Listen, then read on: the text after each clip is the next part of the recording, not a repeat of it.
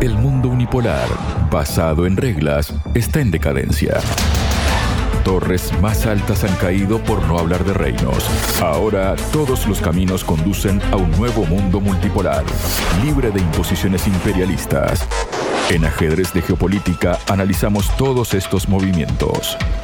El ministro de Asuntos Exteriores israelí, Israel Katz, declaró al presidente brasileño Luis Ignacio Lula da Silva persona non grata tras calificar las acciones de Tel Aviv en la franja de Gaza como un genocidio. Para hablar sobre este tema, estoy junto al analista internacional Alberto García Watson. Alberto, bienvenido a Radio Sputnik. ¿Cómo estás? Muy bien, muchísimas gracias nuevamente en tu espacio y encantado de compartir contigo y con la audiencia de tu programa. Muchísimas gracias a ti, Alberto. Bueno, las autoridades israelíes afirmaron este lunes que el mandatario brasileño no será bienvenido en su país hasta que se retracte de sus comentarios. No olvidaremos ni perdonaremos. Es un grave ataque antisemita en mi nombre y en el de los ciudadanos de Israel. Digan al presidente Lula que es persona non grata en Israel hasta que se retracte, indicó Katz. Hay que recordar en este sentido que en una rueda de prensa celebrada en la 37 cumbre de la Unión Africana que tuvo lugar en Addis Abeba, en Etiopía, Lula dijo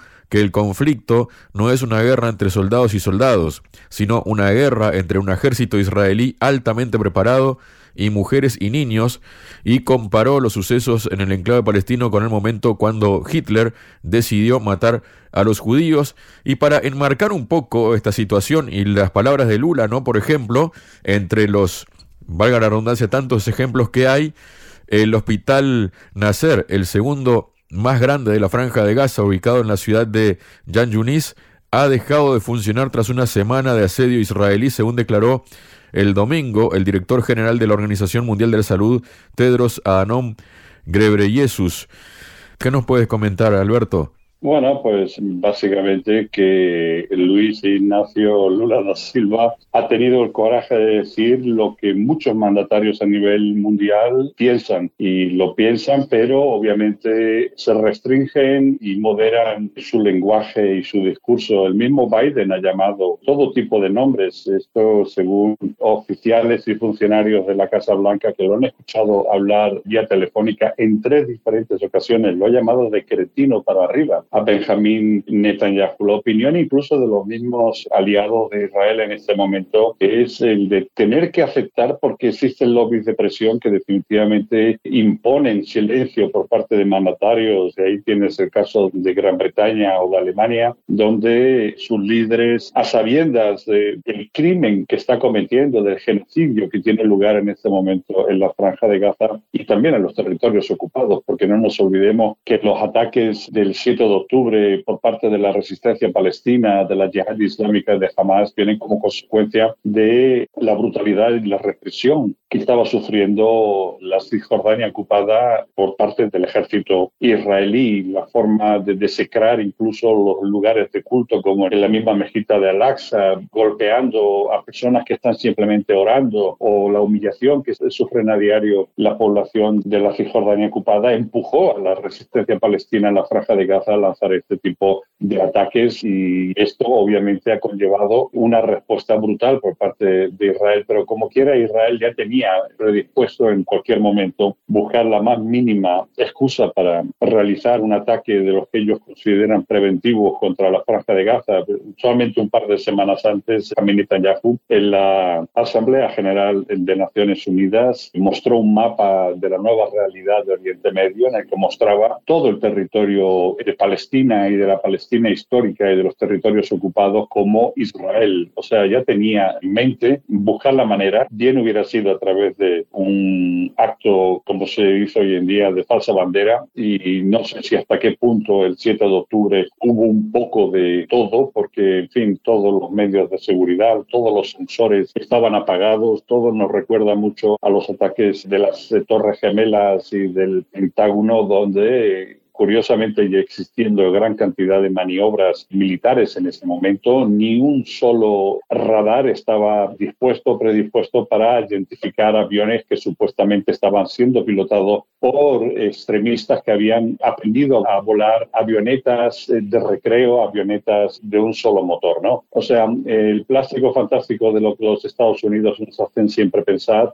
ha ocurrido también en Israel y de pronto un grupo de milicianos han podido entrar en territorio israelí, que es el territorio más seguro del planeta, y poder acometer un acto que ha servido de excusa y de justificación para el régimen israelí para entrar a saco en la franja de Gaza con la excusa de que iban a exterminar básicamente a la resistencia palestina y más concretamente a Hamas y a rescatar a, los cautivos israelíes en manos de la resistencia y francamente lo que están haciendo es todo menos eso porque no han logrado hasta el momento realmente rescatar aparte de un par de cautivos que aparecieron en los últimos días y que en realidad habían sido liberados el día 2 de febrero la mayor parte de los cautivos están muriendo como consecuencia de los bombardeos intensos sobre la población civil y sobre zonas residenciales. Básicamente, lo que se determina aquí y lo que uno puede concluir es que el interés de Israel no es liberar a ningún prisionero cautivo israelí de manos de la resistencia, ni de acabar con Hamas. Como muy bien explicó Josep Burrell el mes pasado, Hamas es una creación de Israel. Israel estuvo detrás de la creación, fomentó y financió este movimiento para dividir a la resistencia palestina y para debilitar al principal movimiento que era la OLP y que por esa fecha cuando se funda el Hamas, que dos días después de que comenzara la primera intifada, se encontraba el liderazgo de la OLP, se encontraba en Túnez en el exilio. Por lo tanto, cuando oímos palabras un tanto altisonantes por parte de presidentes y de líderes políticos a nivel mundial, básicamente lo que expresan es lo que todos estamos pensando y es que aquí se está repitiendo un genocidio no visto hasta la fecha desde la Segunda Guerra Mundial. Aquí se está persiguiendo a una población por el contexto étnico, racial y religioso, que es exactamente lo que ocurrió durante el holocausto nazi contra y la persecución, obviamente, y el exterminio de cientos de miles de judíos en Centro Europa. Por lo tanto, lo que dice Lula da Silva le da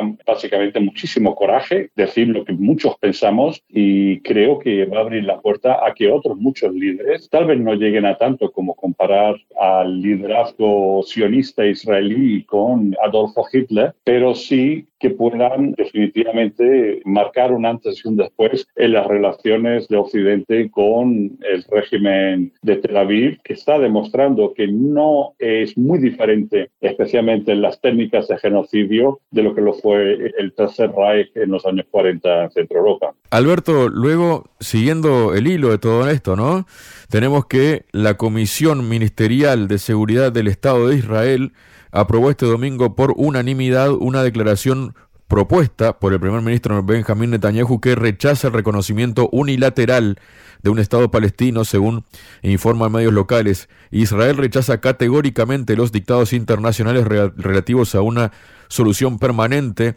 con los palestinos. El acuerdo, en la medida en que se alcance, será únicamente a través de negociaciones directas entre las partes sin condiciones previas. Señala también que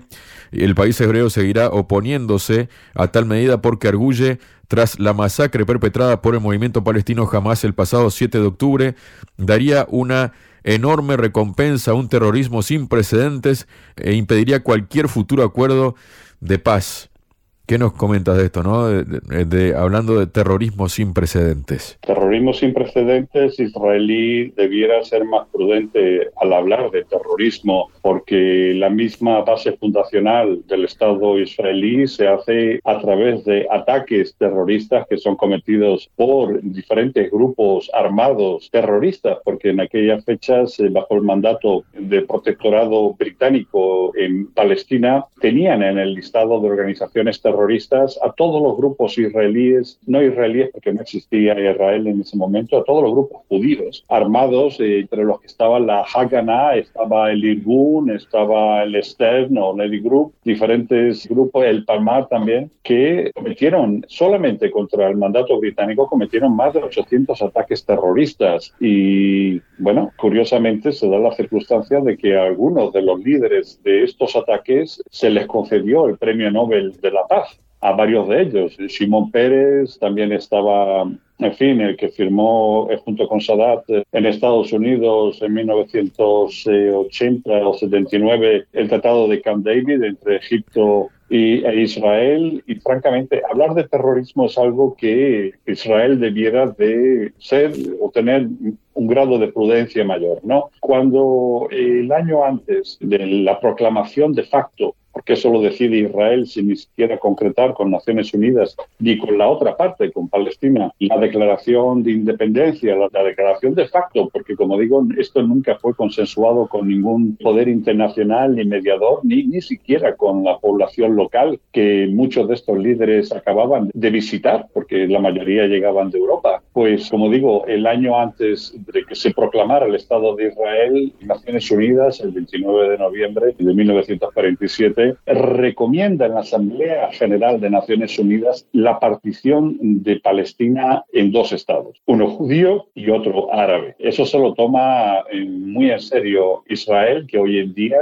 suele declarar que fue un mandato de Naciones Unidas el que propició el establecimiento del Estado israelí. No, no lo fue porque no fue el Consejo de Seguridad de Naciones Unidas, sino la Asamblea General. Y la Asamblea General lo que puede hacer son recomendaciones, nunca de ninguna de las maneras es de obligado cumplimiento. Por lo tanto, un año después, como digo, de esta partición en la que tenían que procederse a, la declaración de independencia de dos estados, Israel sí que declaró el suyo, pero ha hecho todos los esfuerzos para que la otra parte, la parte local, la parte nativa, la parte autóctona de esta declaración, que es Palestina, no pudiera ser reconocida de ninguna de las maneras. Y bueno, hemos visto diferentes foros donde palestinos e israelíes han llegado a acuerdos, en los acuerdos de Madrid del 91, después posteriormente el acuerdo de Oslo, que se rubrica con la famosa firma entre Arafat y Yitzhak Rabin, que sería asesinado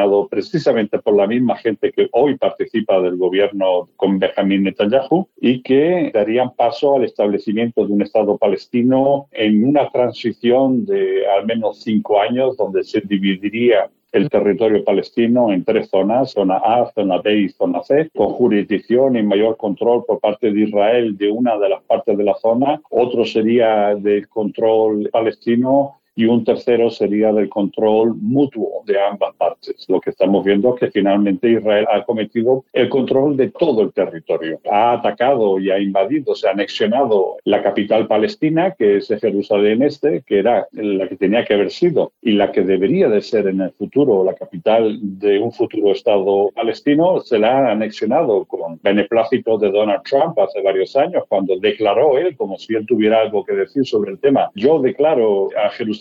como la capital inquebrantable de Israel y por lo tanto los israelíes empezaron a acoger embajadas como la norteamericana que todavía permanece en Jerusalén y la de otros países afines a Israel y a los Estados Unidos. Nunca ha habido un intento, francamente, de frenar la expansión de colonias eh, solo para judíos en territorio palestino y hemos visto cómo desde el acuerdo de Oslo, que supuestamente era el acuerdo más importante que establecería como digo, las bases del establecimiento de un Estado palestino, las colonias solo para judíos en territorio palestino han crecido más de un 70%. En este momento estamos hablando de aproximadamente unos 800.000 colonos judíos en territorio palestino, en la Cisjordania ocupada, otros 250.000 colonos judíos en Jerusalén Este y con todo el apoyo, obviamente, de las fuerzas de seguridad israelíes que apoyan a los grupos más violentos de estos colonos eh, muchos de los cuales han llegado de Estados Unidos en, los últimos años, para tomar tierra, para, como ha ocurrido en los últimos años, llegar a quemar vivos a familias enteras de palestinos en sus casas mientras dormían,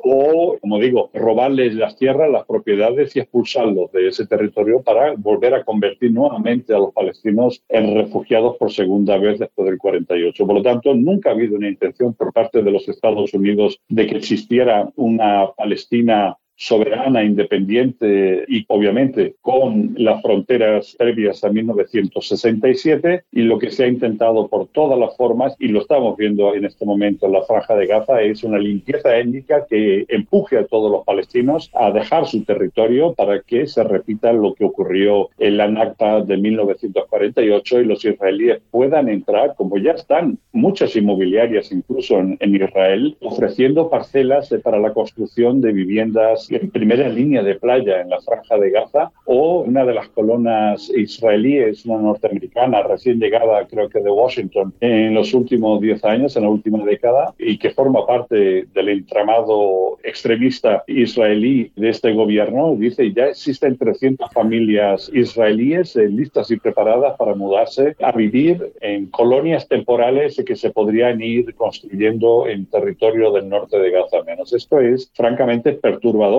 el ver cómo Israel tiene una estrategia y no tiene una oposición real a nivel mundial porque ningún país francamente se ha puesto delante y confrontado al Estado israelí en la manera de que se busquen sanciones, embargos o algún tipo de medidas de que sean lo suficientemente restrictivas y duras para que Israel frene en su intento de, pues, como digo, crear una segunda Nakba y finalmente anexionarse todos los territorios palestinos como paso previo para posteriormente, buscando excusas como las suele siempre encontrar, pues también anexionar parte de los territorios del Líbano o como eh, lo que ellos declaran la Gran Israel, que si uno, por ejemplo, ha estado en la misma Palestina, desafortunadamente los palestinos tienen que utilizar el shekel, es la moneda de cambio israelí, la moneda de 10 shekels, por ejemplo, tiene el mapa de la Gran Israel que era el proyecto de Ben Gurion, el primer primer ministro de Israel, que